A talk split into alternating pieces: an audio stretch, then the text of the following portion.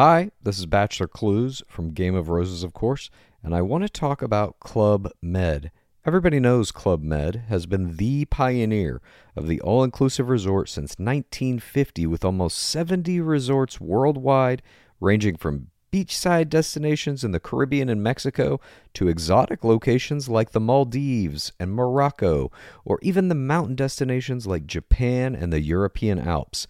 Dine on delicious gourmet cuisine, enjoy more than 20 activities, and make memories with your family. For more information, visit clubmed.us or call 1 800 Club Med or your travel advisor.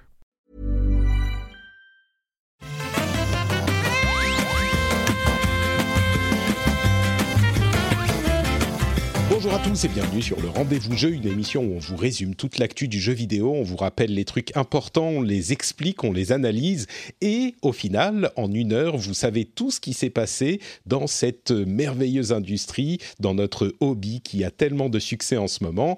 Je suis Patrick Béja et aujourd'hui, on va vous parler d'un événement incroyable pour Microsoft, c'est-à-dire l'établissement du logo d'une console à venir. On va tout décortiquer. Non, bon, ça, on va juste le mentionner vite fait. Euh, il y a aussi des plans que Sony semble avoir mis en place pour le lancement de la PlayStation 5 que Bloomberg aurait espionné. On va en discuter également. Et puis on va parler aussi peut-être des jeux auxquels on est en train de jouer. J'ai beaucoup joué à Final Fantasy VII notamment, de plein d'autres petites news. Et pour m'aider à décortiquer tout ça, alors généralement, je, présente la personne qui est euh, avec moi régulièrement, donc ça serait Escarina, mais en même temps, aujourd'hui, on a mon plus vieux compagnon de podcast, littéralement, donc j'hésite avec qui est-ce que je vais commencer. Euh, bon, je vais commencer avec les plus beaux, donc on va commencer avec Escarina. Bonjour Esca, comment ça va? Ça va, tu te rattrapes bien. ça va très bien. Mais j'aurais pas du tout été vexé que tu commences euh, par, par ton ami oui, tu, tu, préserves le mystère, c'est ça, c'est bien. Bon, euh, ben, je ne vais pas, je ne vais pas le faire attendre plus longtemps. Dany est là avec nous. Comment ça va, Dany? Eh ben, super bien. Alors, je veux juste rectifier quelque chose. Hein. Ton plus vieil ami de podcast, non, non. Ton ami avec qui tu as fait des podcasts depuis le plus longtemps possible, mais pas le plus vieux. Je ne suis pas vieux. J'ai 16 ans dans ma tête. Incident diplomatique. Oui, mais on a tous 16 ans dans notre tête en fait. Euh, c'est peut-être ça le problème. Euh, Daniel Charvy, qui d'ailleurs, euh, il se trouve que ton métier va nous être très utile pour essayer de comprendre un petit peu ce dont on va parler aujourd'hui, puisque tu travailles toujours chez Dell à la, aux dernières nouvelles et vous avez. Des, des, questions d'approvisionnement et de vente qui se posent très directement à vous, alors sans, trahir un quelconque secret euh, professionnel, on va en parler quand on parlera des plans de Sony avec la PlayStation 5 et sa production. Tu vas peut-être euh, nous éclairer de ta connaissance dont soit on pourra être reconnaissant à terme s'il se trouve que tu avais eu raison, soit on pourra en rire et euh, se moquer de toi si on se rend compte à la fin de l'année ou l'année prochaine que tu n'avais pas eu raison. Est-ce que ça te convient comme deal? Ah bah, on peut toujours rire de moi de toute façon, donc euh, commençons. Super, merci. Je suis toujours content d'avoir Dany dans l'émission. Je ne veux pas diminuer la contribution d'Escarina, mais je suis toujours content d'avoir Dany dans l'émission parce que les plus vieux, euh, les, ceux qui écoutent les émissions depuis le plus longtemps euh, se souviennent que je suis, j'ai commencé avec Azeroth.fr avec Dany. C'était mon début dans les podcasts, donc c'est toujours émouvant. Ben oui. Eh oui. Alors, euh, avant de nous lancer dans les sujets, je voudrais quand même remercier les auditeurs qui soutiennent l'émission financièrement, qui soutiennent sur Patreon, et notamment Monsieur Chapeau, Jérôme Claire, Jérôme Riant, Drax, Cortépice Eriagan, ça sent le nom de jeu de rôle, ça.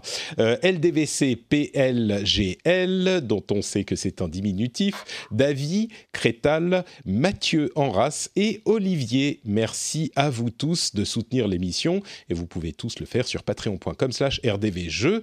C'est grâce à ça que l'émission existe vraiment.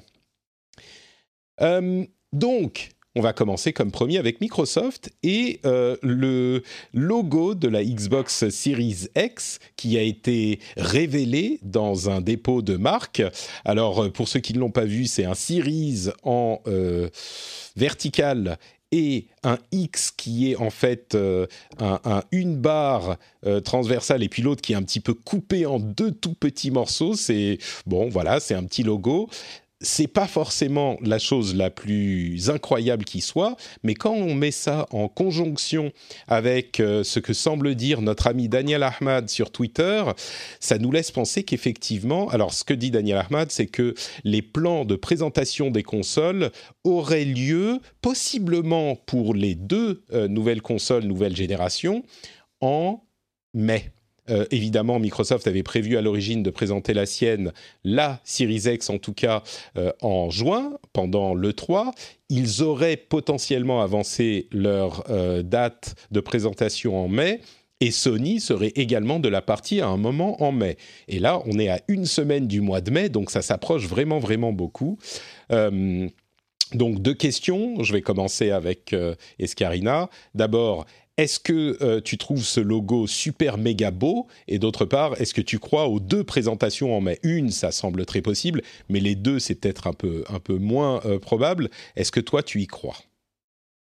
Bah, les, deux, effectivement, ça semble euh, improbable. Après, je pense qu'ils vont en maintenir au moins une pour garder le rendez-vous de le rendez-vous de mai. Je pense que surtout dans le contexte actuel, maintenir un maximum de choses quand c'est comme ça dématérialisé entre guillemets, euh, ça, semble assez important pour euh, pour tout un tas de raisons.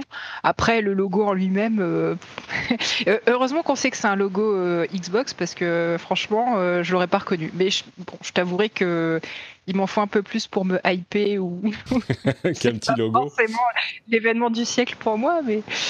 Bah, je pense qu'il y aura un, le logo Xbox d'un côté et puis le Series X comme ça de l'autre. Donc ça sera pas séparé du logo Xbox. On peut imaginer aussi qu'il y aura un Series S qui va arriver euh, très bientôt si jamais cette euh, fameuse deuxième console Xbox est confirmée.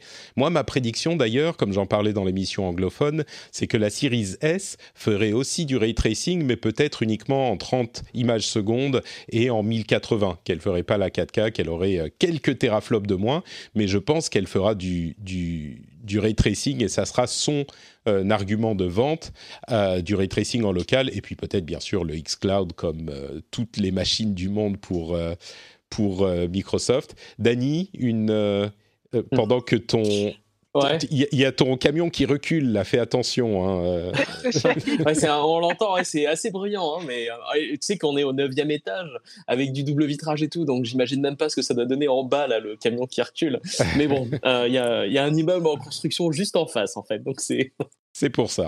Bref. Oui. Et alors sinon, donc pour le logo, bah, je trouve totalement fantastique. Hein. Je vais me le tatouer sur le crâne, je pense. c'est euh, voilà, je pense que c'est un game changer.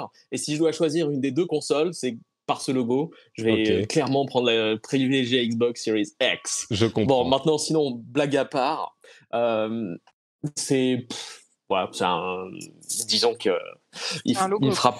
voilà, c'est un logo. Euh, bon, il révolutionne pas grand chose. Moi, ce qui m'intéresserait un jour, c'est de parler à quelqu'un qui qui pourrait m'expliquer et me dire combien de temps et d'efforts en fait les compagnies type Xbox, PlayStation vont investir dans, dans des logos. Tu vois, est-ce qu'un logo faire faire un logo comme ça, est-ce que ça prend euh, trois mois de boulot pour 50 personnes et que ça coûte des centaines de milliers de dollars ou des millions ou euh, enfin moi, je pense que là, il y a, juste un mec qui a écrit Series X en Arial euh, sous Word et puis fini. Hein. Oui, mais alors connaissant la façon dont les grosses entreprises fonctionnent, même si c'est un mec qui a fait ça, j'imagine ça a dû être très long et très difficile d'arriver là.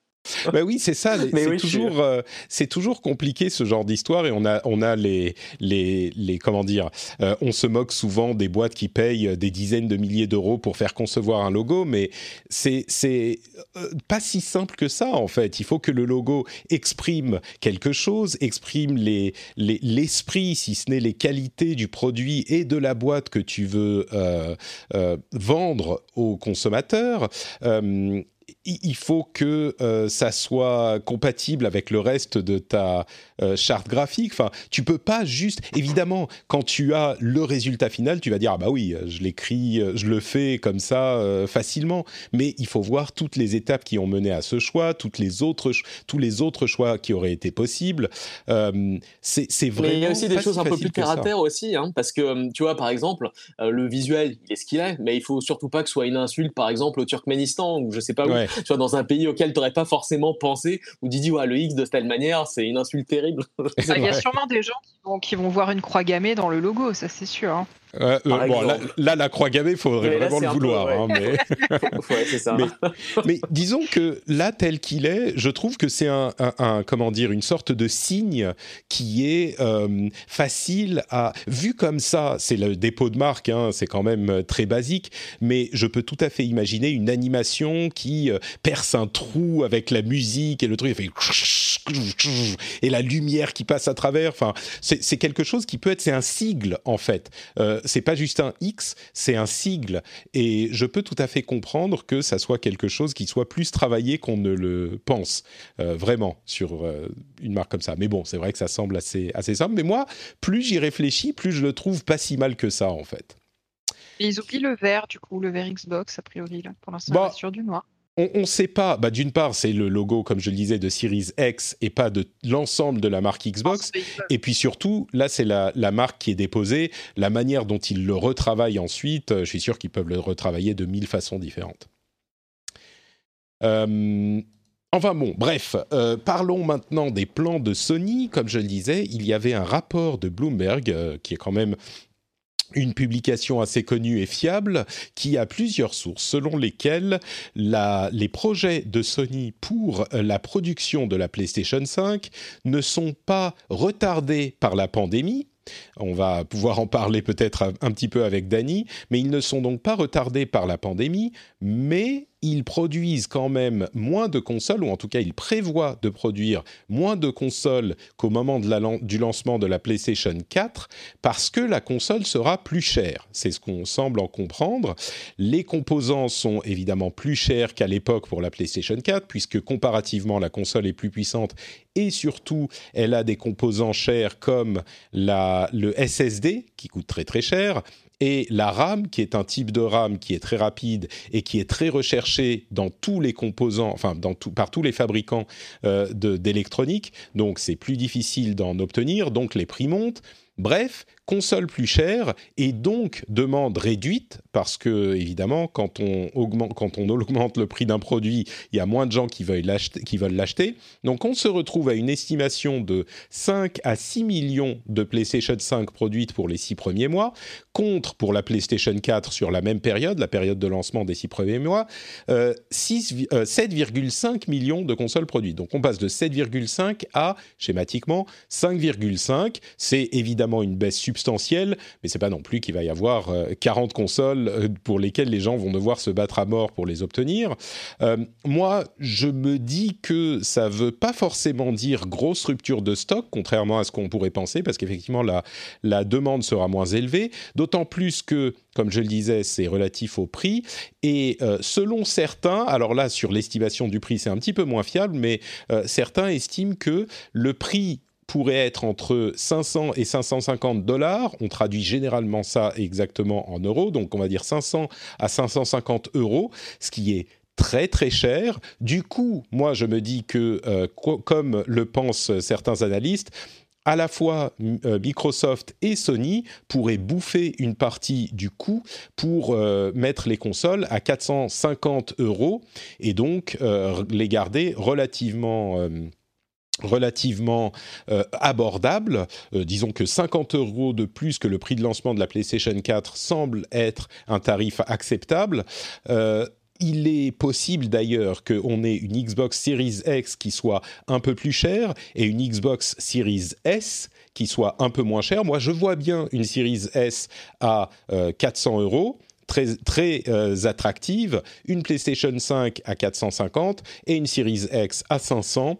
Bon, c'est le scénario que j'imagine. Je note encore que avec mon sondage tout à fait anecdotique, j'ai posé la question sur Instagram euh, à mes followers et j'ai demandé euh, combien d'entre vous seraient prêts à acheter la console pour un prix de 450 euros, 500 euros, 550 euros et 600 euros.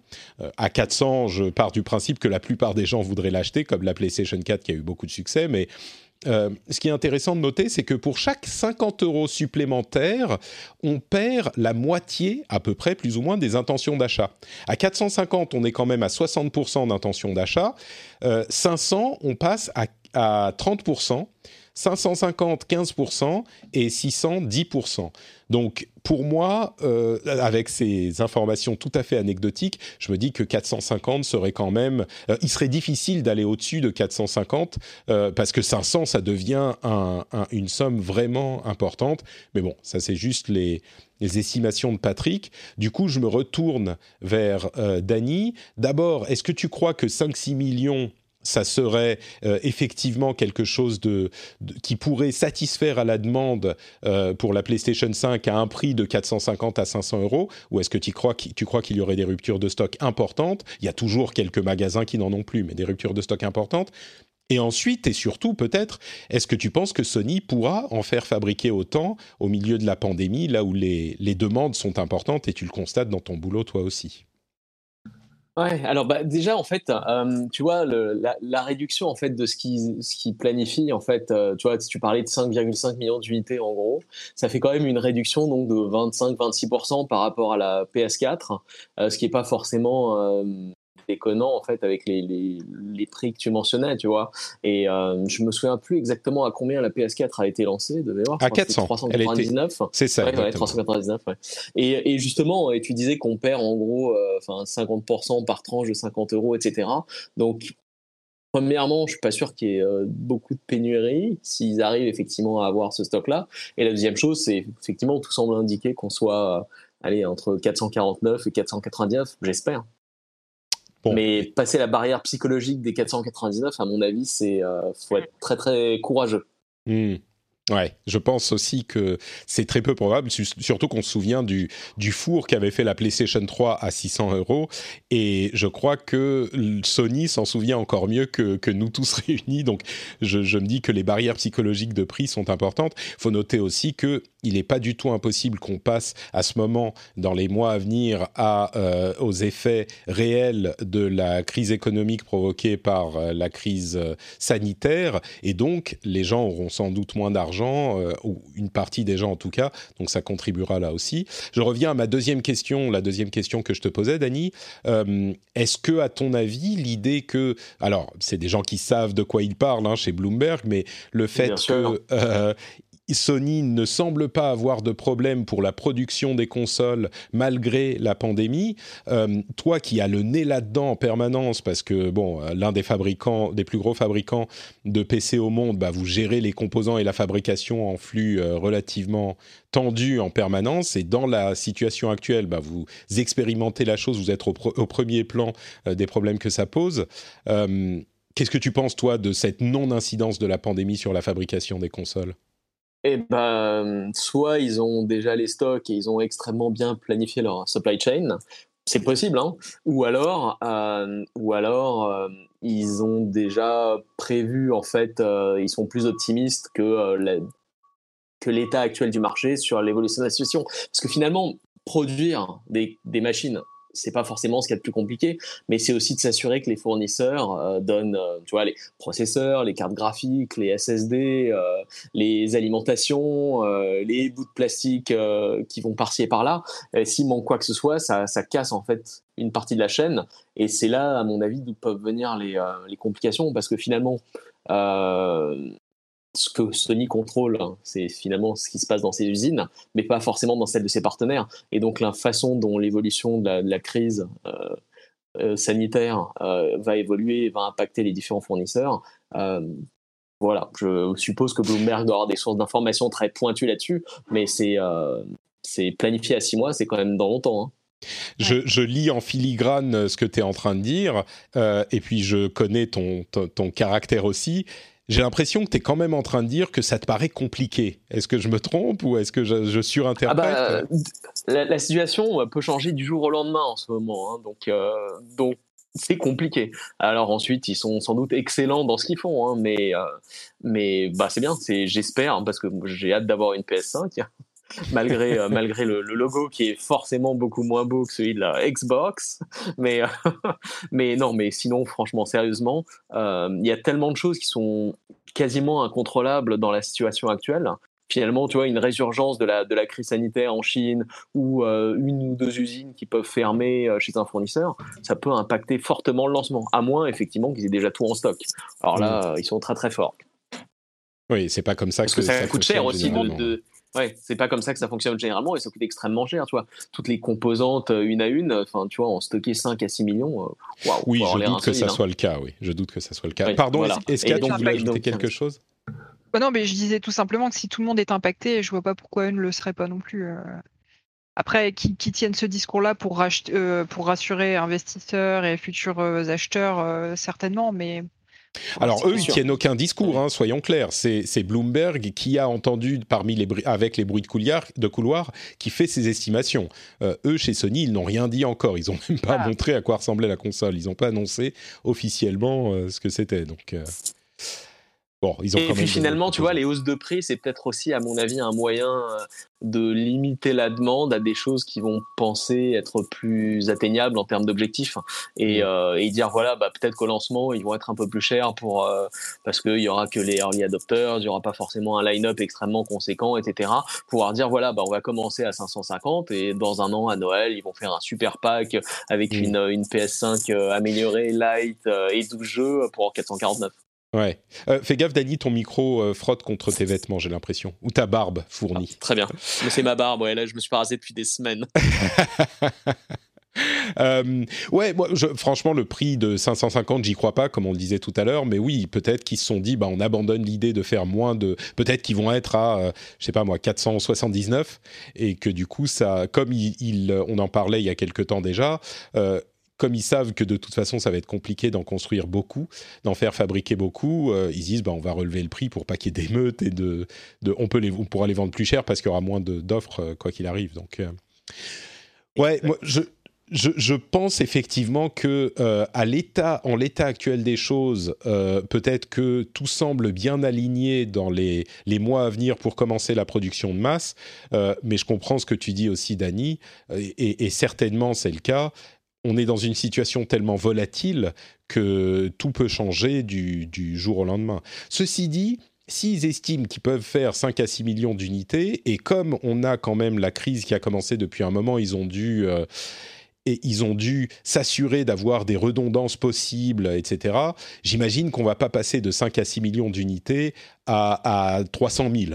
Euh, ah non, non, non. Mais par contre, passer de 5 euh, à 6 millions d'unités à 4 ou 5, par exemple, ça, hmm. c'est une possibilité. Mais il y a effectivement toutes les, grosses entreprises de, ce point de vue-là, ils vont avoir différents fournisseurs pour pouvoir dire voilà, bah, tu peux pas avoir ton SSD par tel fournisseur, tu vas passer par un autre et avoir peut-être même un deuxième plan de, secours derrière ça. Donc ça, c'est euh, obligé. Hein. Sachant que pour Sony, leur SSD est tellement spécifique, tellement particulier, euh, il n'est pas impossible que ça soit un maillon faible pour la fabrication de leur console. J'imagine qu'il y a euh, aujourd'hui peu de fabricants qui peuvent faire ce type de SSD spécifiquement. Pour les autres types de composants, on peut toujours retomber sur autre chose, mais là, ça risque d'être un petit peu plus spécifique ça me fait penser à un exemple en fait, tu vois, et c'est, je suis sûr, enfin c'est inconcevable pour moi qu'ils n'aient pas plusieurs fournisseurs capables de faire ces, euh, ces SSD. La raison ah pour laquelle je pense à ça, c'est il y a, il y a quelques années, je sais plus, il y a 7-8 ans, il y avait eu des inondations en Thaïlande euh, qui avaient, euh, qui avaient bloqué en fait la production de disques durs, c'est des disques durs à l'époque, et qui avaient impacté toute l'industrie du PC parce que un des plus gros fournisseurs était plus à même de, de produire des disques. Et finalement, et finalement, c'est pour ça aussi qu'il y a des choses qu'on peut pas prévoir, des inondations en Thaïlande par exemple, ok, euh, et c'est pour ça que toutes les grosses compagnies vont avoir plusieurs fournisseurs, mmh. c'est sûr. Donc qui ensuite est probablement dans différents pays avec différentes usines, etc. Euh, voilà. Bon. Donc, à voir comment Sony va se débrouiller, mais tu vois, passer de 5 à 6 millions à 1 million, non, ça, je n'y crois pas. Tu crois pas, ok. Bon, donc ça veut dire qu'au pire, ce qui se passera, c'est que euh, il faudra aller euh, se battre dans les euh, Darty et les Fnac avec, il y aura des sortes de battle royale pour savoir qui obtiendra la console, la Xbox ou la, ou la PlayStation, mais il y en aura quand même, c'est pas un battle royale où il y en a qu'une seule à la fin sur les 100 entrants, c'est un battle Royale où il y en a, on va dire, 40 euh, de disponibles pour les 100 entrants. Donc on a quand même, si on a fait des pompes, on a euh, des chances de, pouvoir survivre. Donc la leçon à retenir de tout ça, c'est commencer à faire des pompes maintenant, en fait, pour être sûr d'avoir votre console. On s'est bien entraîné avec le PQ et la farine. Euh, non, mais surtout, surtout, il faut s'arranger.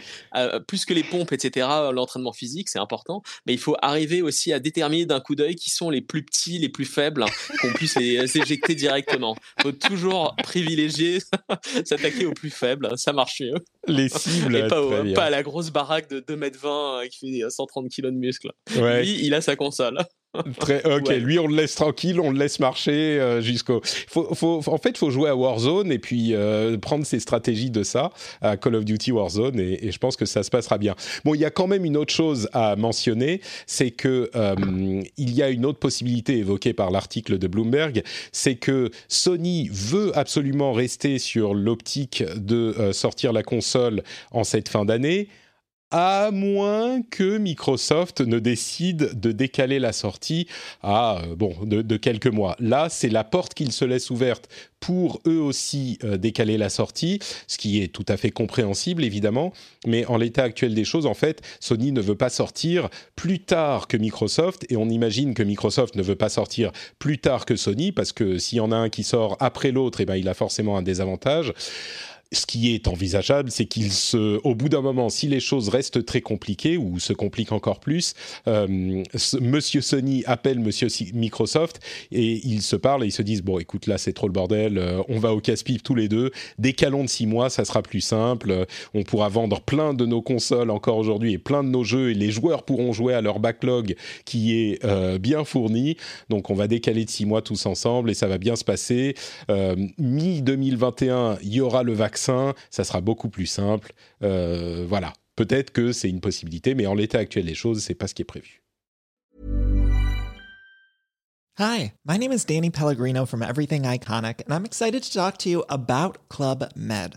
Club Med operates beach and mountain resorts and is the best all-inclusive getaway for families. They have Club Med Punta Cana, their flagship family resort, and many other options in Mexico, the Caribbean, and around the world. Club Med are the pioneers of the all-inclusive concept, which is the best way to vacation. Great for families, groups, or even solo travelers looking for land and water sports, delicious food food, and a place to make unforgettable memories. Visit clubmed.us, call 1 800 Club Med, or your travel advisor. Millions of people have lost weight with personalized plans from Noom, like Evan, who can't stand salads and still lost 50 pounds. Salads, generally, for most people, are the easy button, right? For me, that wasn't an option. I never really was a salad guy. That's just not who I am. But Noom worked for me. Get your personalized plan today at noom.com. Real noom user compensated to provide their story. In four weeks, the typical noom user can expect to lose one to two pounds per week. Individual results may vary.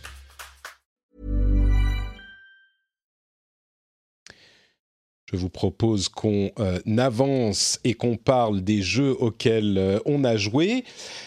Avant ça, je vais quand même vous euh, faire un petit topo sur le Patreon et vous inciter, vous encourager à vous diriger sur patreon.com slash rdvjeux. Euh, vous savez que si vous pouvez écouter cette émission, c'est parce qu'il y a des gens qui la soutiennent, des gens qui donnent des, des sous-sous, des vrais sous l'émission et c'est grâce à eux que cette émission existe pour vous aussi. Et donc, si vous l'appréciez, si vous vous dites que euh, c'est sympathique, si vous aimez bien Dany, euh, si vous l'aimez pas, aucun souci. Et là, je pense que j'aliène une partie de, l'audience, bien sûr. Mais si vous l'aimez bien, euh, peut-être que vous pourriez vous dire, j'aimerais bien. Je dis ça en même temps, Dany, je le paye pas, donc c'est pas le bon exemple. bon, peut-être que si vous aimez bien, si vous aimez bien l'émission tout court, vous pourriez soutenir sur patreon.com slash patreon.com slash rdvjeux. Le lien est dans les notes de l'émission. C'est vraiment très facile, très rapide. Et c'est grâce à ça que l'émission existe. Comme à la bonne vieille époque des magazines qu'on achetait dans les kiosques, on peut payer pour euh, soutenir ces productions. Si jamais euh, vous appréciez ce qu'on fait, eh ben c'est peut-être une chose à prendre en compte. Donc je vous remercie très très chaleureusement par avance. Euh, et si vous décidez, si vous le faites déjà, vous avez, vous le savez, mes bisous euh, qui vous arrivent directement au colis privé.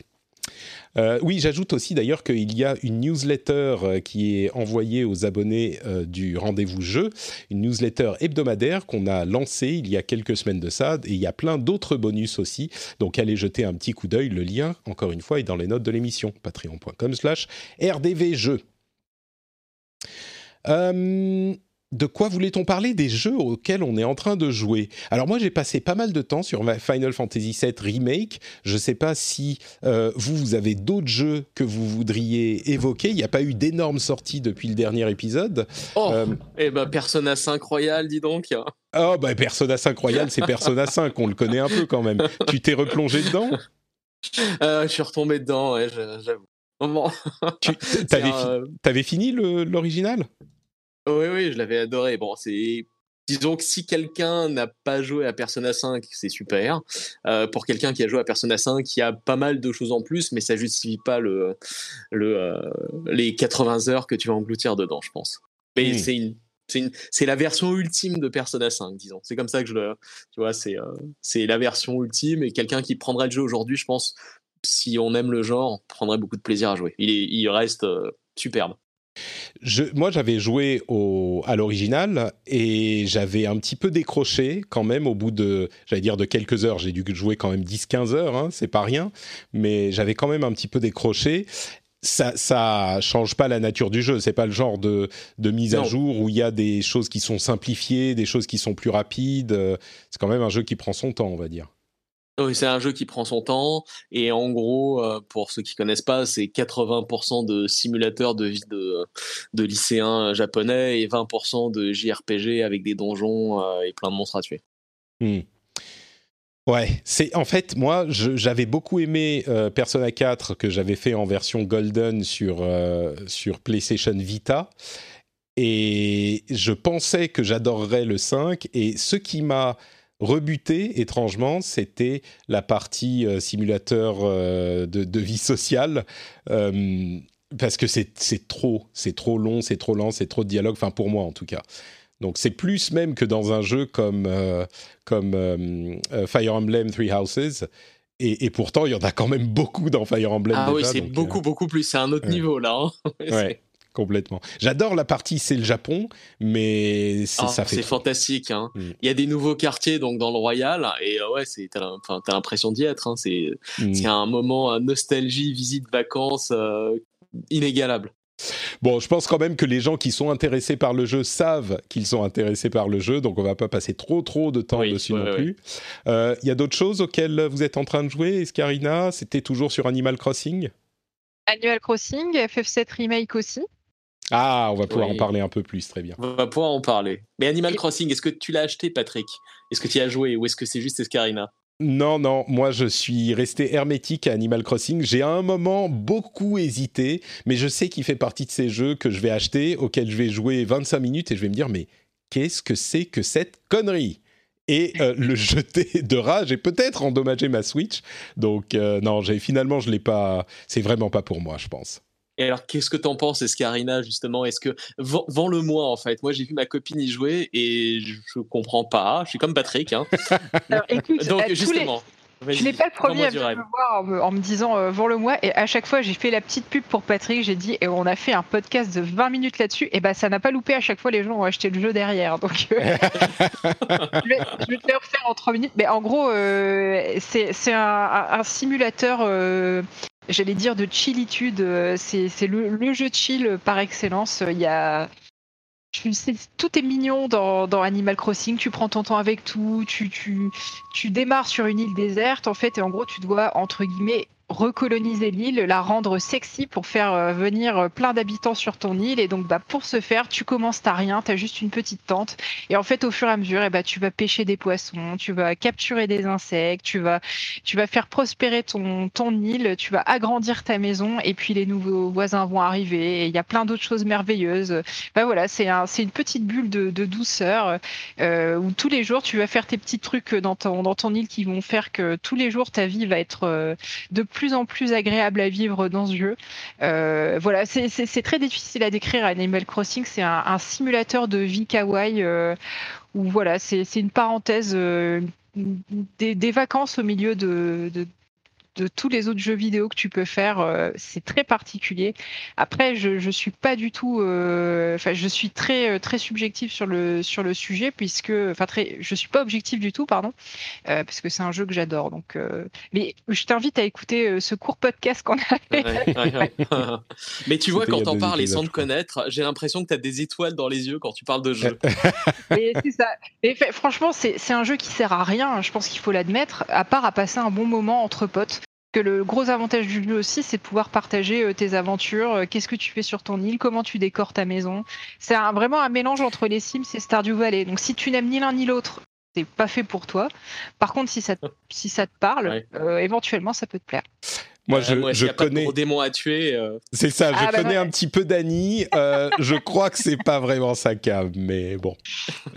Même, même, les animaux, tu les tues pas, tu les captures et puis après tu vas les mettre dans un beau musée, tu vois. Donc c'est. Ouais, non, ça, les animaux, je veux pas les tuer. Je les aime beaucoup, mais c'est très bien. Oui, j'ai vu le musée, c'est c'est très mignon et puis surtout tu peux avoir des autres dinosaures, etc. Ça, ça m'a parlé tout de suite, tu vois. Tu peux recréer. J'ai vu des gens euh, recréer un Jurassic Park dans leur sur leur île. C'était très marrant.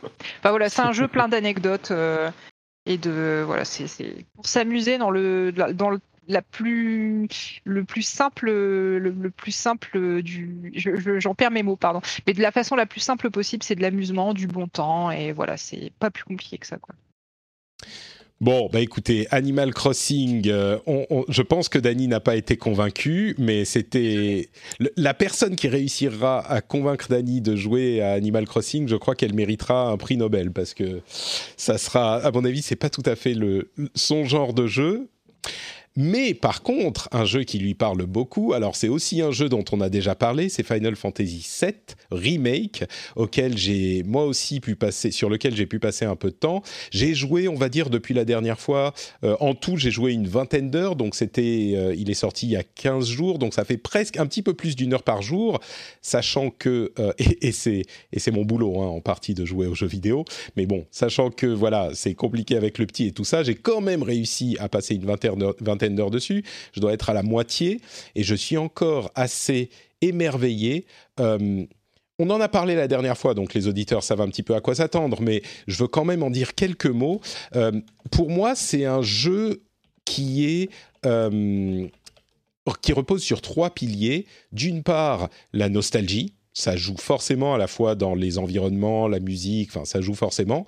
Les graphismes, il y a quand même un soin du détail dans certains graphismes. C'est marrant parce que, en fait, mon, mon, explication du jeu, c'est que c'est un jeu qui est un jeu euh, qui a des ambitions de jeu double A, donc relativement modeste, on a l'habitude de ce type de jeu dans les productions japonaises, mais qui a une exécution de triple A c'est l'exécution est magistrale et notamment on le voit dans les modèles des personnages principaux essentiellement, mais aussi de certains éléments des décors. Certains sont assez euh, minables et certaines textures, on a l'impression qu'elles sont encore en train de se charger, alors qu'en fait non non, elles sont déjà chargées. C'est bien ça la texture, mais par exemple, le visage de, Cloud, c'est, mais il est tellement beau, Cloud, c'est, incroyable, quoi. Il a des yeux dans lesquels on se noirait, euh, une peau complètement, euh, une peau de bébé magnifique. Euh, enfin bon, c'est, Cloud est d'une beauté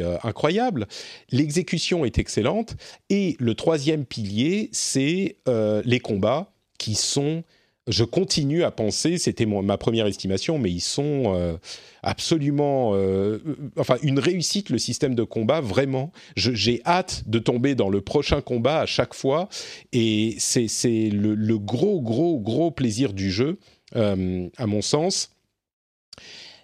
Et comment dire, il faut quand même parler de certains petits bémols qui n'enlèvent pas le, au jeu ses qualités pour moi, qui n'enlèvent pas mon amour pour ce jeu mais il y a quand même euh, les, alors d'une part, il y a certains moments qui sont très très what the fuck.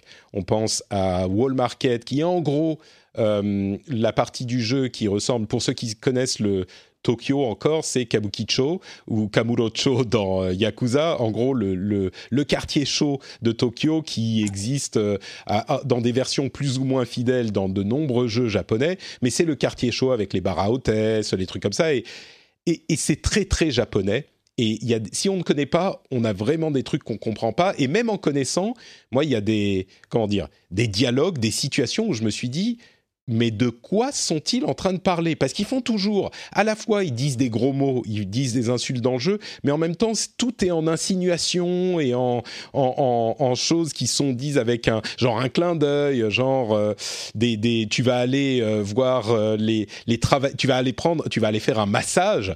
Ils disent que c'est un c'est un bon massage qui va te ravigorer. Oh, oh, oh. alors que bon, voilà. Et mais ça, c'est genre une insinuation, mais il y a aussi des moments où tu comprends juste pas de quoi ils parlent tellement ils essayent d'insinuer, de ne pas dire les choses.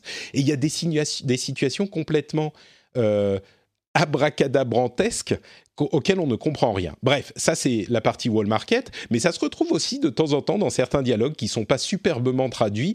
Et je me souviens que j'ai pas fait l'original depuis longtemps, mais certains disent que l'original était très mal traduit et donc il y a des dialogues qui ne, ne font, qui n'ont aucun sens eh ben, si c'est encore plus problématique que sur cette version, qui est dans l'ensemble très bien traduite, mais il y a quand même des moments où on comprend pas ce qui se passe et ce dont il parle, euh, c'est vraiment effectivement un gros problème dans, dans le jeu original. Donc il y a ça d'une part.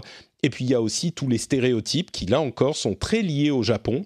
Euh, il y a Barrett, qui est l'archétype du euh, noir tel qu'il est vu au Japon, et qui, tel qu'il était peut-être. Il est horrible, Barrett, en plus. Il t'aboie dessus tout le temps, il est antipathique, il est. Euh, non, mais c'est ça, c'est. Il est monstrueux. Mais dans mes bah souvenirs, c'était pas ça, hein. Bah écoute, bah, Moi, je me rappelle quand même d'un personnage un peu exubérant qui remuait dans tous les sens dans le jeu original, mais c'est vrai que là, le fait de lui mettre une voix et puis surtout un physique, euh, du coup, ça, amplifie un peu le, truc. C'est à mon avis un manque de subtilité dû à euh, ce qu'ils ont au Japon, mais on retrouve ça ailleurs aussi. Euh, il y a Wedge, dont certains, moi ça me gêne moins parce que je suis svelte et beau, mais euh, je plaisante. mais il y a certains qui sont plaints, par exemple, du fait que Wedge ne soit qu'un gros. C'est l'un des personnages du truc et son trait de caractère, c'est qu'il est gros. Il parle tout le temps du fait qu'il veut manger, il est tout le temps affamé, il dit qu'il n'est pas en forme parce qu'il n'a pas mangé. Enfin et toutes les blagues sur lui, c'est parce qu'il a un gros ventre. Je comprends effectivement, mais c'est un archétype qui est très très euh, fréquent dans la culture japonaise. Et encore une fois, il s'embarrasse pas forcément de, subtilité. Il y a aussi un autre truc dont j'ai parlé ici et là. Certains m'ont dit oh mais non, t'exagères machin. C'est euh, le physique de Tifa qui, même si elle a, elle a eu sa réduction mammaire euh, décidée par le comité éthique de, de Square Enix, ce qui est, véridique. Hein. Il y a vraiment eu un petit changement de physique de, Tifa. Euh, franchement, les modèles étant tellement magnifiques et elle étant tellement, euh, elle n'est pas dénudée, mais enfin, c'est une nana qui est complètement euh, timide, tranquille, réservée. Et même si c'est une combattante féroce et qu'elle fait des arts martiaux machin, dans le, jeu et dans le personnage, elle est timide et elle s'habille. Enfin, on a l'impression qu'elle va en boîte à Miami pour une soirée piscine, quoi. C'est distracting quand on joue au jeu. Moi, j'ai trouvé ça frappant. Moi, je suis tout à fait d'accord avec toi, mais pour le coup, elle a les mêmes fringues que dans le jeu original. Ah, mais complètement. Mais tous ces problèmes sont au moins en partie dus à ce qu'était le jeu original euh, à l'époque, et que à l'époque, bah, on s'est embarrassé un petit peu moins de ces de ces problèmes-là. Euh, mais il y a aussi un aspect du truc. Enfin, je ne sais pas si vous avez vu comment court Aerith mais Aerith, elle court, elle, elle a les bras en l'air, elle fait oh là Ah bah, c'est le cliché. Euh, pardon? Ouais, C'est très très cliché quand même. C'est le cliché. Euh, mais ben, ça, c'est pas propre à Final Fantasy VII Remake, hein, malheureusement. Comme tu non. dis, euh, c'est il y a quand même beaucoup de jeux japonais qui sont comme ça. Hein. C'est ça, c'est ça. Et donc, bon, euh, c'est vraiment la, fille, euh, la fille aux fleurs, tu vois, qui est toute douce et qui. Et c'est marrant parce qu'ils disent, tous les personnages disent, et en particulier les personnages féminins, je pense qu'ils sont tout à fait conscients de ces problèmes et ils disent à plusieurs moments, ah, euh, je ne suis pas une princesse que tu dois venir sauver, machin. Sauf que toutes les situations, c'est des princesses que tu dois aller sauver. Donc, et toi, tu es Cloud, le beau, le fort, dont toutes les devant lesquelles les nanas se pâment et même Patrick se pâme parce que c'est vrai qu'il est très très beau. Mais, euh, mais euh, Tifa, Aerith et euh, même Jessie, qui avait quasiment rien dans le, dans le jeu original, et eh ben elle est là, elle, lui fait du rentre dedans. Putain, mais c'est du harcèlement, quoi. Enfin, je... Père Soleil me sort par les... Je comprends pas pourquoi ils ont fait ça. Elle est flippante, en fait. Ouais. Bon, à la limite, c'est un personnage. Disons que si c'était un personnage comme ça, isolé, elle fait du rentre dedans, elle est un petit peu. Ah, tu vas venir me montrer ta grosse épée ce soir? Bon, ok, d'accord. Mais ça s'inscrit dans un ensemble de euh, tendances du jeu qui, au final, moi, je trouve, sont un petit peu gênantes. Euh, Ceci étant dit, ça ne veut pas dire que je n'apprécie pas énormément le jeu et que pour le moment, je pense que c'est mon jeu de l'année. Et pourtant, il y a de la matière, mais je crois que c'est mon jeu de l'année. Il est vraiment, vraiment excellent. J'ai beaucoup parlé. Euh, du coup, Escarina, toi, tu, tes impressions sur ces aspects, puisque tu, euh, tu es la caution féminine de cet épisode, euh, tu me disais que oui, tu ressentais un petit peu ça aussi quand même? Oui, oui. Bah après, le truc, c'est que j'essaye de me replacer dans le contexte du jeu de base. Alors, c'est sûr que d'un point de vue fan service, euh, le jeu, il est très réussi. Que ce soit les graphismes, après, euh, tout ce qui est cara design, etc., c'est très repris de ce qu'ils avaient fait pour Advent Children, donc ça s'inscrit dans une certaine continuité. Mais enfin, graphiquement, c'est superbe. Moi, j'ai quand même les hum, cinématiques qui me manquent. Je trouvais que c'était une force des titres des Final Fantasy, c'était d'avoir ces passages en, cinématique où tu en prends plein la vue pendant. Euh, c'est très court en général, ça dure entre une et trois minutes. Et là, il n'y en a pas dans celui-là, ça, ça, me manque un bah, peu. C'est in-engine, quoi.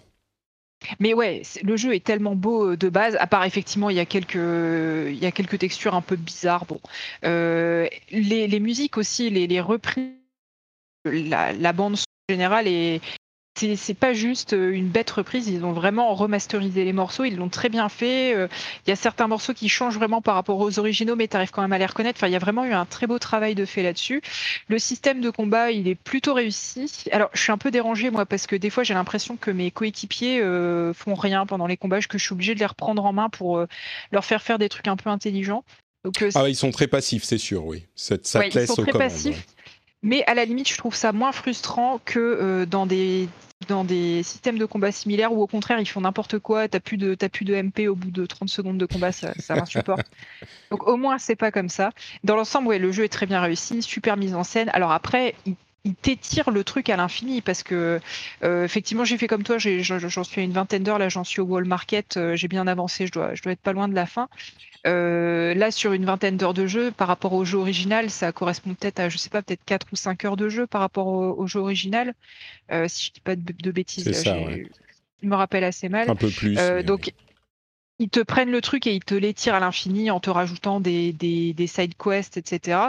Mais je trouve quand même que c'est bien réussi, c'est dans l'air du temps, c'est cohérent avec les, derniers Final Fantasy. Alors oui, c'est très couloirs. Euh, en même temps, on est enfermé dans Midgard pour l'instant, donc il n'y a pas vraiment de il n'y a pas vraiment de, monde ouvert ou quoi que ce soit.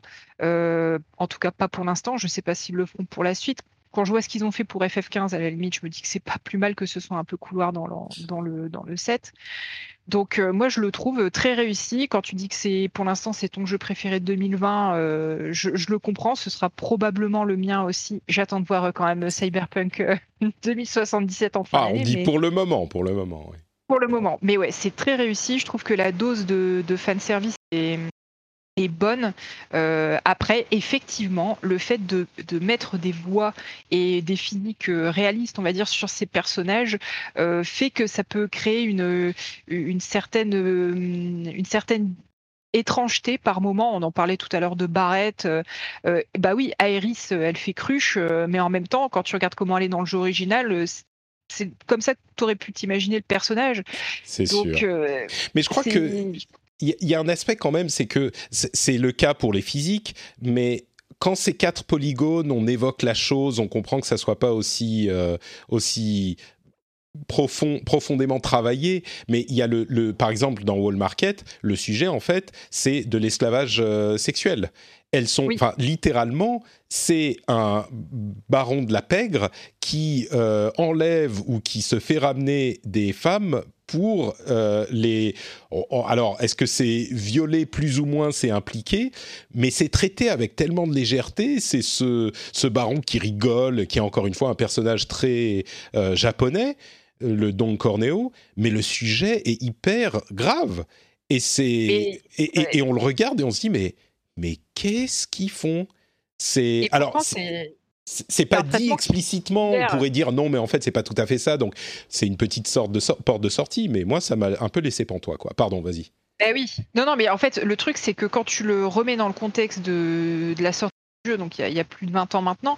Euh, à l'époque, c'était, enfin, dans mes souvenirs, c'était traité à peu près pareil, peut-être avec une dose d'humour un peu bizarre encore en plus par, par au-dessus. Euh, mais aujourd'hui, bah oui, il y a des sujets, euh, enfin, il y a des, les façons dont on colle certains caractères sur des personnages féminins, ça passe beaucoup plus difficilement. La façon dont on aborde certains sujets comme celui-là, ça peut sembler vraiment awkward. Donc il y, a cette espèce de si tu veux, le, compromis à trouver entre le fan service pour respecter le matériau de base et puis euh, le transposer dans, à 20 ans plus tard, les mentalités ont évolué. C'est n'est mm. pas évident, c'est pas un exercice facile. Bon, malgré tout, ça reste léger. Je trouve que ça passe plutôt bien. Oui, c'est ça. Moi, j'en ai beaucoup parlé à l'instant. C'est, je pense qu'il faut le signaler juste pour, pour, en être conscient. Mais, mais ça remet pas, c'est pas au, au, niveau où ça remet pour moi en cause le plaisir que je prends à jouer au jeu. C'est juste, mais c'est juste une, une euh, c'est comment dire. Je suis interloqué, on va dire. Mais voilà. Dany, toi, tu as, tu prends autant de plaisir qu'à ah. l'époque?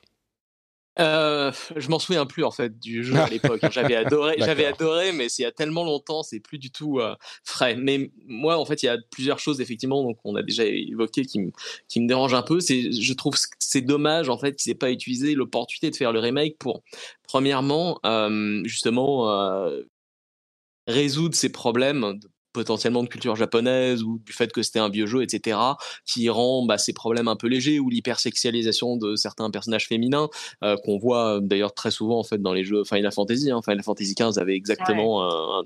moi ça moi ça me dérange. On a déjà parlé d'ailleurs dans, dans dans le rendez-vous jeu il y a quand il est sorti il y a 2-3 ans euh, et ça me dérange personnellement Sydney qui était euh, un petit peu dans la tenue de Tifa aujourd'hui, même pire. C'est ça. Alors c'est beaucoup beaucoup la mieux hein, que euh, ouais, Tifa est beaucoup mieux. Ouais, c'est la oh, garagiste, c'est ça.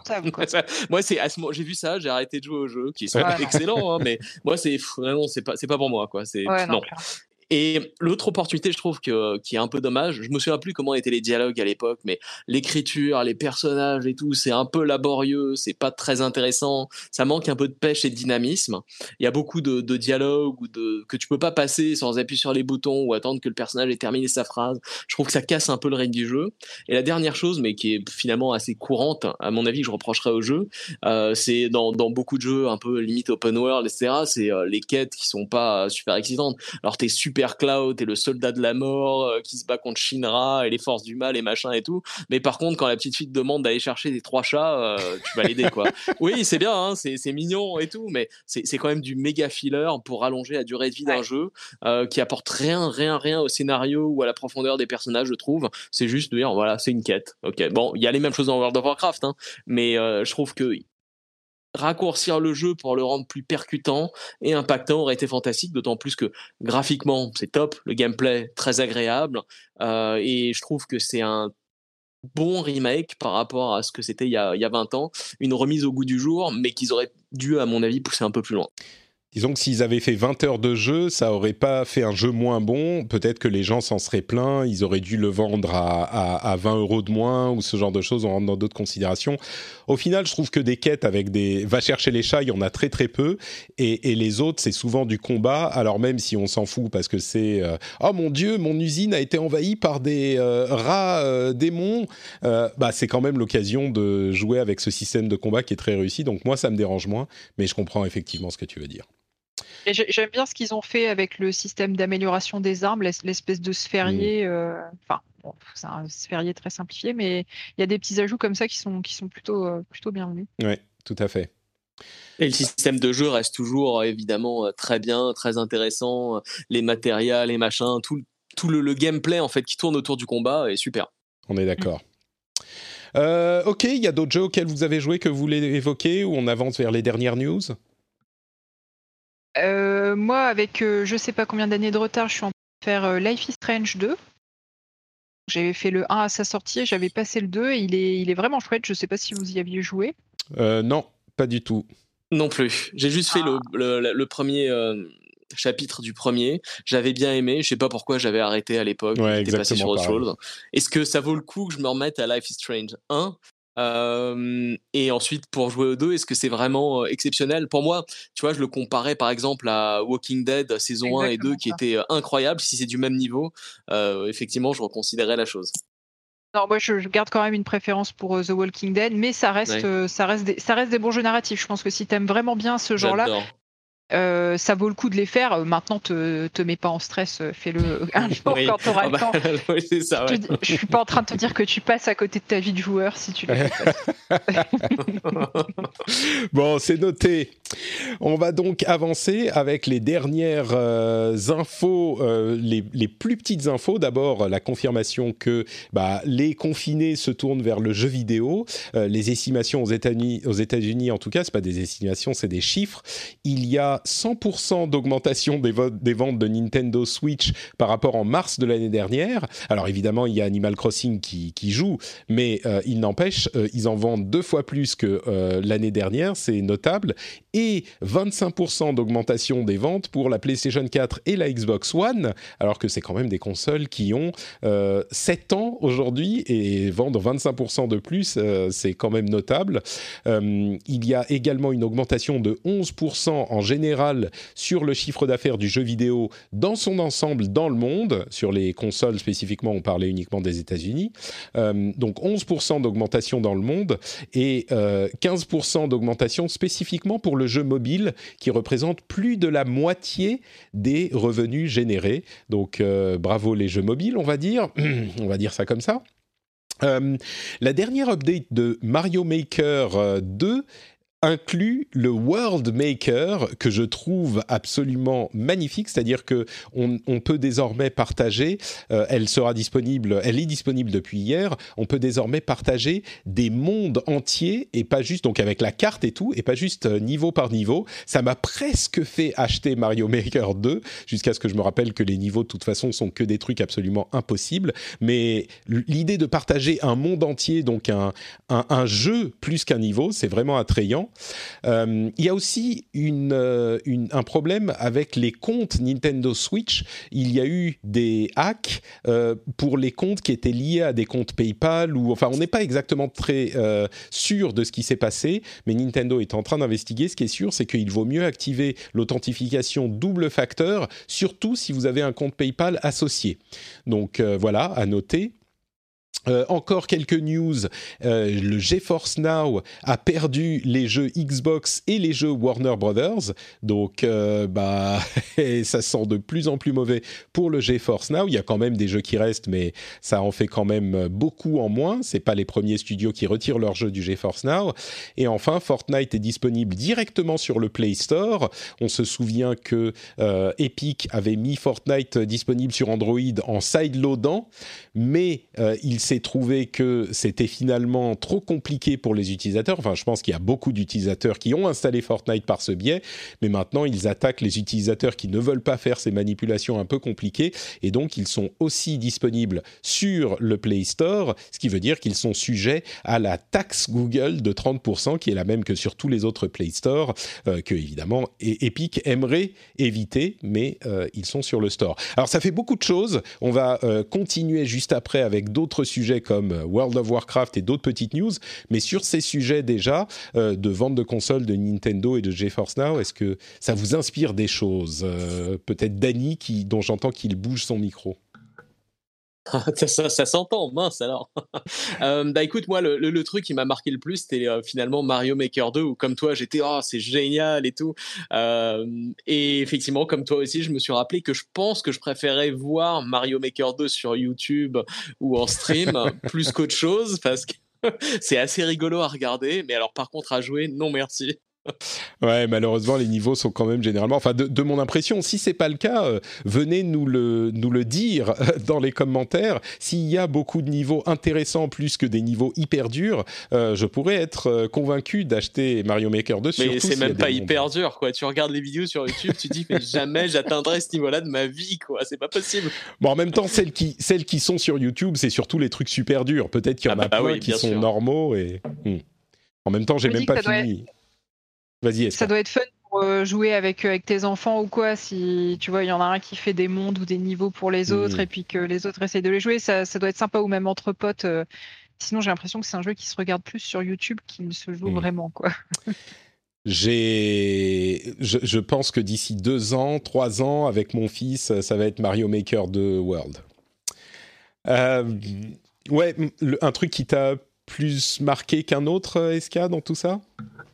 Bah, effectivement, moi j'ai entendu parler de cette faille sur Twitch. Du coup, j'ai activé la double authentification et j'ai délié mon compte PayPal euh, immédiatement. Euh, après, c'est toujours un peu bizarre parce que tu sais, c'est le genre de choses sur lesquelles Nintendo ne communique pas ou très peu, donc on l'a appris par un biais un peu, un peu étrange. Hmm. Euh, c'est toujours ce moment où tu as l'info et tu sais pas trop si est-ce que c'est un hoax ou est-ce qu'il y a vraiment quelque chose? Et en fait, il y avait vraiment quelque chose. Euh, donc euh, oui, euh, si, vous avez un compte, enfin vous avez probablement un compte Nintendo si vous avez une Switch, pensez à bien activer la double, la double authentification et à, délier vos moyens de paiement de, votre compte si vous les avez liés par prudence. Ouais, ça leur a pris genre 24 ou 48 heures pour dire qu'ils étaient en train d'investiguer la chose et pour encourager les gens à, activer la double authentification. Je sais qu'on a tendance à dire ah, mais Nintendo, pourquoi ne répondez-vous pas immédiatement? Faut quand même vérifier un petit peu les choses, s'assurer que c'est pas ah justement euh, une histoire qui court, qui n'a pas de, de réalité euh, dans la situation pour pas faire paniquer les gens. Et puis une fois qu'on parle, c'est plus important que euh, quand les gens en parlent en, en, en, en, rumeur. Donc il faut dire les choses précisément, savoir de quoi on parle, etc. Donc donc bon, je comprends que ça prenne 24, 36 heures pour euh, établir le message. Peut-être que ça leur a pris genre un jour de plus, mais entre le moment où tu en entends parler sur Twitter, parce qu'il y a deux personnes qui disent ça, une fois sur deux, c'est euh, un truc qui était propre à la personne en question qui avait euh, oublié son mot de passe dans un cybercafé et ce genre de choses. Je comprends que ça prenne un peu de temps. Si ça leur avait pris une semaine pour communiquer, bon, ça aurait été autre chose, mais deux jours, je crois que ça va encore. Oui, tu, tu peux pas te permettre de faire euh, paniquer toute ta communauté euh, sur un sujet aussi grave euh, trop rapidement, c'est sûr. C'est ça, ouais. Bon, en même temps, la double authentification, c'est toujours bon à avoir sur tous vos comptes. Donc, parlons un peu World of Warcraft. La bêta ou l'alpha de Shadowlands a commencé il y a deux semaines, je crois, quelque chose comme ça et les retours sont plutôt très bons. Alors euh, bon, c'est toujours une extension pour World of Warcraft, c'est un événement, mais surtout pour nous puisque on a commencé Dany notre carrière de podcasteur avec World of Warcraft. Mais euh, je crois que il y a beaucoup d'auditeurs qui apprécient ce jeu et on était un petit peu tous déçus par euh, l'extension dans laquelle on est aujourd'hui, Battle for Azeroth. Et les premiers retours sembleraient indiquer que au niveau du gameplay, il y a des choses très attrayante dans ce Shadowlands. Euh, et donc ça serait euh, on a souvent cette idée que dans World of Warcraft il y a une extension réussie une extension ratée une extension réussie une extension ratée. Et eh ben après l'extension ratée de Battle for Azeroth, il semblerait que potentiellement ça soit une extension réussie avec Shadowlands. En tout cas, il y a un des nouveaux systèmes qui s'appelle Torghast, c'est la tour euh, des damnés et c'est une sorte de roguelike en MMO. Et je vous avoue que quand ils l'ont annoncé, j'étais curieux mais sceptique, d'autant plus que euh, quand ils avaient annoncé les fonctionnalités de l'extension précédente, j'étais enthousiaste et au final, il s'est avéré que c'était plutôt pas bien du tout. Donc euh, là, je, je garde un scepticisme de rigueur. Et tous les retours, et c'est rare, hein, c'est vraiment très rare dans le monde de World of Warcraft, mais tous les retours semblent être euh, très positifs. Donc euh, Torghast est un roguelike on doit escalader une tour et on gagne des, des, pouvoirs incroyables qui cassent complètement le jeu, mais ça va parce que c'est isolé dans cette euh, zone du jeu. À chaque fois qu'on qu'on progresse dans la tour, on va avoir des pouvoirs en plus et on se retrouve avec des dizaines de pouvoirs qui s'accumulent et qui font un truc hyper fun. Euh, en tout cas, les gens qui sont en train de le tester, moi j'ai pas euh, demandé d'accès à la bêta, je me suis dit je vais attendre surtout que j'ai pas le temps et puis euh, je j'aime bien les découvrir frais quand j'en ai la possibilité mais là, je, me, dis peut-être que j'aimerais bien y, jouer un petit peu quand même, parce que tout le monde semble dire que c'est hyper euh, bien foutu. Donc je suis très curieux de découvrir ça. Euh, il y a aussi le support du contrôleur des manettes qui va arriver dans le jeu pour des questions d'accessibilité, bien sûr, mais ça pose aussi la question de et si à un moment ils trouvaient un moyen de faire le jeu, de mettre le jeu sur console c'est pas totalement impossible. Euh, et puis il y a des rumeurs sur un auto-battler qui arriverait dans Shadowlands, mais ça c'est beaucoup moins euh, sûr. C'est vraiment du, du data mining qui, à mon avis, est une fonctionnalité qu'ils ont testée. Peut-être qu'ils la mettent de côté pour un autre moment dans le jeu. Et puis surtout, il y a aussi dans le jeu actuel euh, double XP permanente jusqu'à la sortie de Shadowlands. Donc si vous voulez y retourner et euh, leveler vos alts, c'est le moment de faire ça.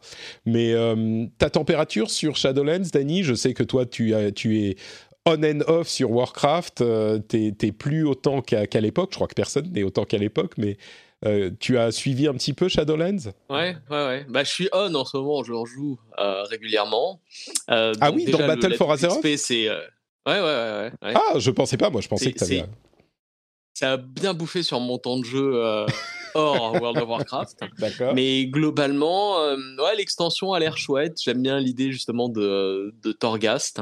Euh, à voir s'il y aura aussi. Je pense que c'est peut-être une fonctionnalité qui pourrait être marrante dans un MMO et un peu originale. Il y a aussi une chose en fait qu'ils ont annoncé qui me qui avait l'air intéressante, c'est le jeu a beaucoup beaucoup été simplifié ces dernières années avec moins de compétences, moins de sorts qui étaient exclusifs à chaque classe, etc. Et finalement, toutes les classes se ressemblaient plus ou moins. Et donc maintenant, ils, sont, ils vont réintroduire apparemment dans Shadowlands euh, ces petits, enfin ces, ces, sorts, ces compétences qui, qui donnent un peu de, de, différenciation sur les différentes classes. Et ça, je trouve que c'est quand même quelque chose de positif. C'était devenu un peu trop, à mon avis, comme un, enfin une sorte de Diablo, hein, un Diablo-like où tu blastes euh, tout et tout le temps euh, sans même te euh, sans même en fait te concentrer sur qu'est-ce qui différencie une classe d'une autre. Hmm. Ils, appellent ça le unpruning. Euh, le pruning, c'était le, le, comment dire, euh, quand on prune un arbre, quand on coupe les petites branches. Euh, L'élagage. L'élagage, voilà. Donc là, ils désélaguent euh, les classes.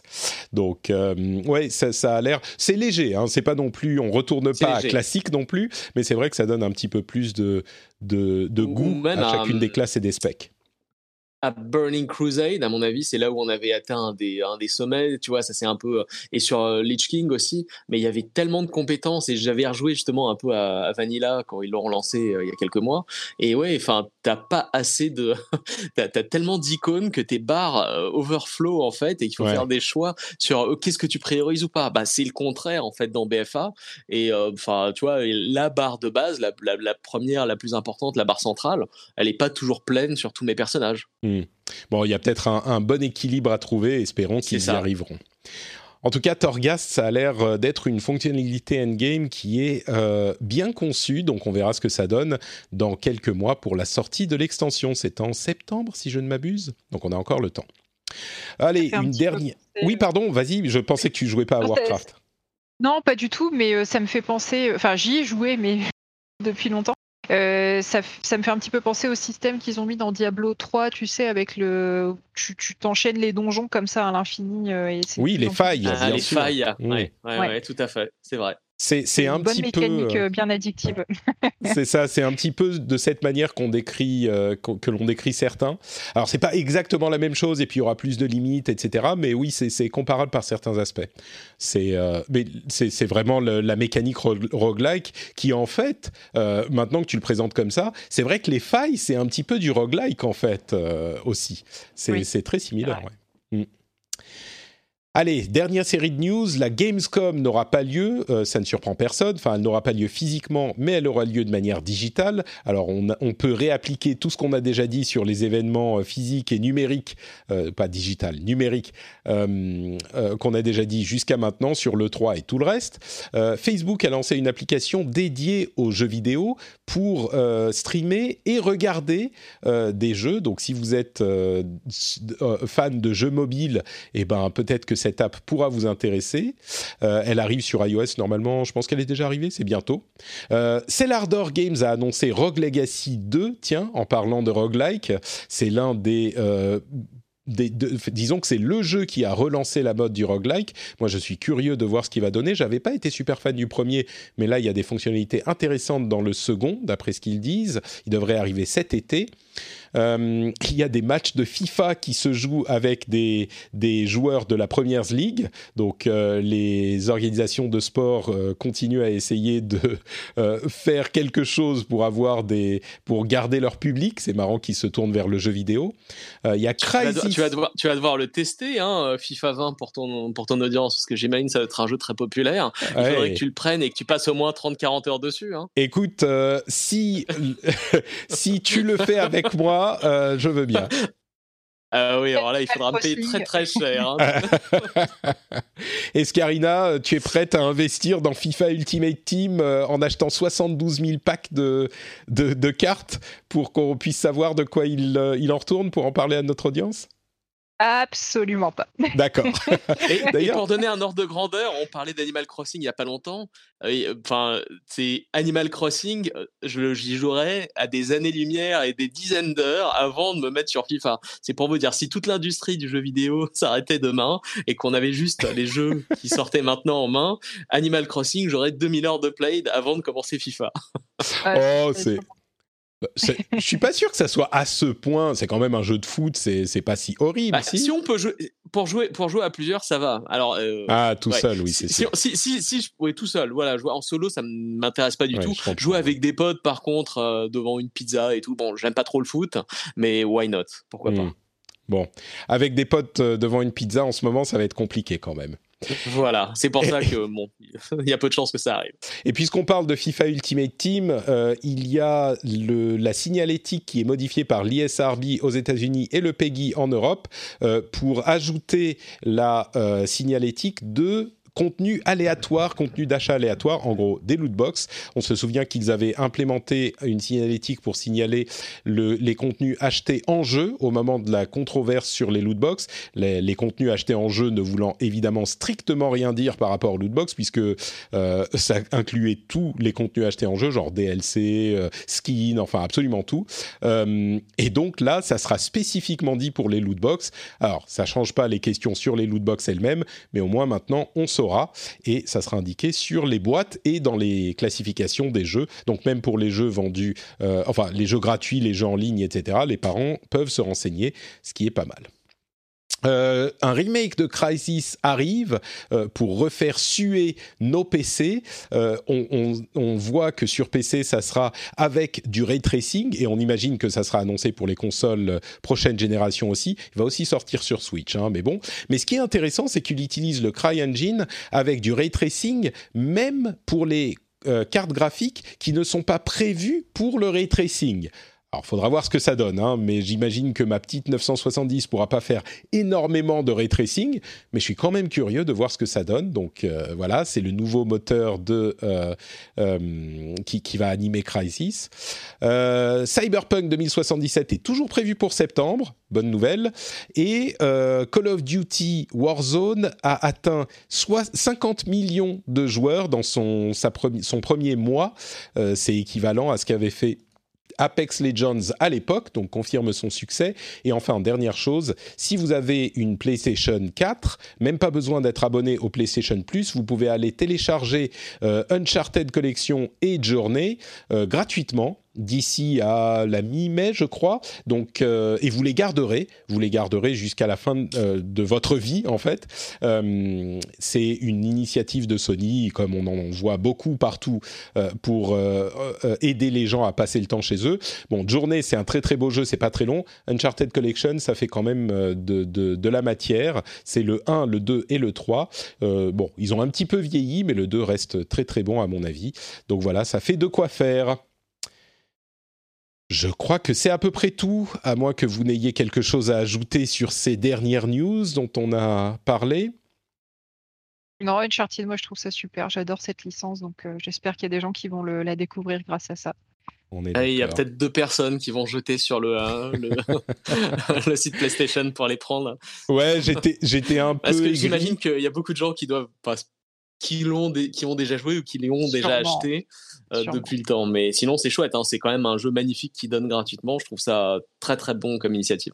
Ouais, j'étais aigri. Je suis allé sur Twitter en disant genre ouais bah merci pour les deux qui ne les ont pas déjà. Bravo Sony. Et il y a plein de gens qui m'ont répondu bah non mais moi je l'ai acheté il y a pas longtemps la console, euh, je l'ai pas et ça c'est super cool. C'est un jeu gratuit pour passer le temps et tout. Donc bon clairement euh, il y a plein de gens à qui ça fait plaisir. Donc c'est cool. Oui, c'est pas étonnant parce que c'est sûr que toi et moi on est des on est des fous furieux. On jette sur les, les jeux, les consoles dès qu'ils sortent. Mais oui, effectivement on représente clairement pas le, joueur moyen. On est d'ailleurs ni les auditeurs de, cette émission. Je suis sûr qu'il y a certains qui ne l'ont pas, mais on est quand même des gros core gamers. Et ça, ça s'adressait à, à des gens peut-être un petit peu moins assidus ou des gens qui l'avaient pas effectivement. Bref. Voilà pour les news de euh, ces deux dernières semaines. Merci à tous les deux d'avoir participé depuis vos confinements respectifs. On va se dire au revoir, mais avant ça, bien sûr, je vais vous proposer de nous dire où on peut vous retrouver. Escarina, où es-tu sur Internet? On peut me retrouver sur euh, Kiss My Geek, qui est donc mon site de d'actualité, on va dire euh, geek, donc jeux vidéo, séries, cinéma, etc. On est une petite troupe à tenir ce site peut me retrouver sur Twitter sur Escarina underscore. Et puis, euh, j'anime aussi dans un autre podcast qui s'appelle Super Gamerside. Mais en ce moment, avec le confinement, vu que on enregistre normalement dans la cave de notre animateur, eh ben, on est contraint à rester chez nous. On n'a pas forcément le matos pour, euh, pour enregistrer de chez nous.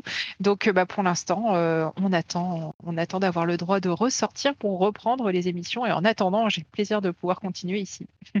Eh, c'est le, le plaisir et le mien, a le mien et celui des auditeurs. Mais vous pouvez, vous pouvez aller écouter les anciens épisodes. Si vous avez du temps à perdre, euh, chers auditeurs, euh, vous pouvez aller écouter euh, Super Gamer Site d'avant. C'est possible aussi. Dany, où te retrouve-t-on?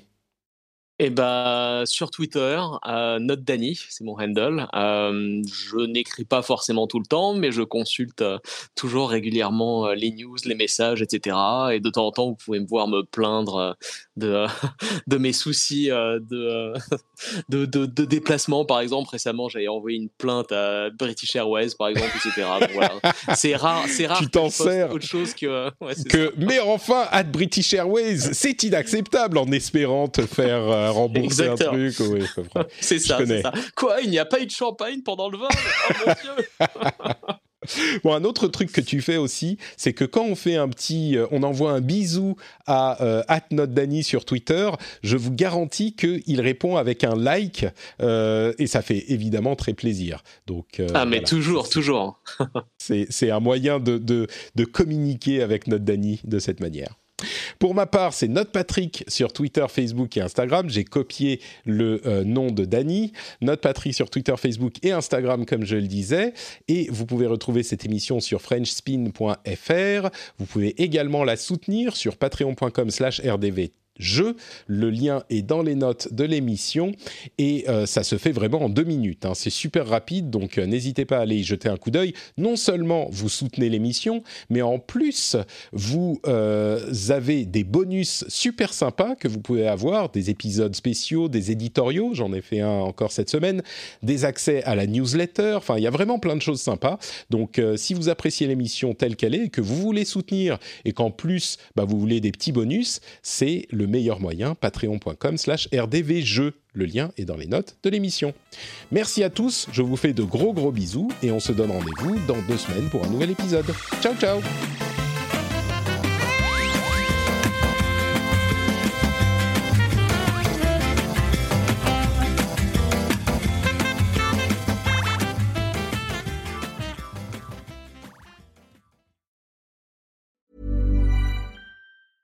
Hi, I'm Dori Shafrir. And I'm Kate Spencer. And we are the hosts of Forever 35. And today we're talking about Club Med, the best all inclusive getaway for families. Today, Club Med has nearly 70 resorts worldwide, from beachside resorts in the Caribbean and Mexico to magical locations in the Maldives and Morocco to ski resorts in the mountains from Canada to the Alps. Between their all inclusive family programming, wellness offerings, land and water sports, and their French heritage inspired food and drink offerings, Club Med is the best way to elevate your family getaway, no matter which location you're at. To learn more, visit clubmed.us.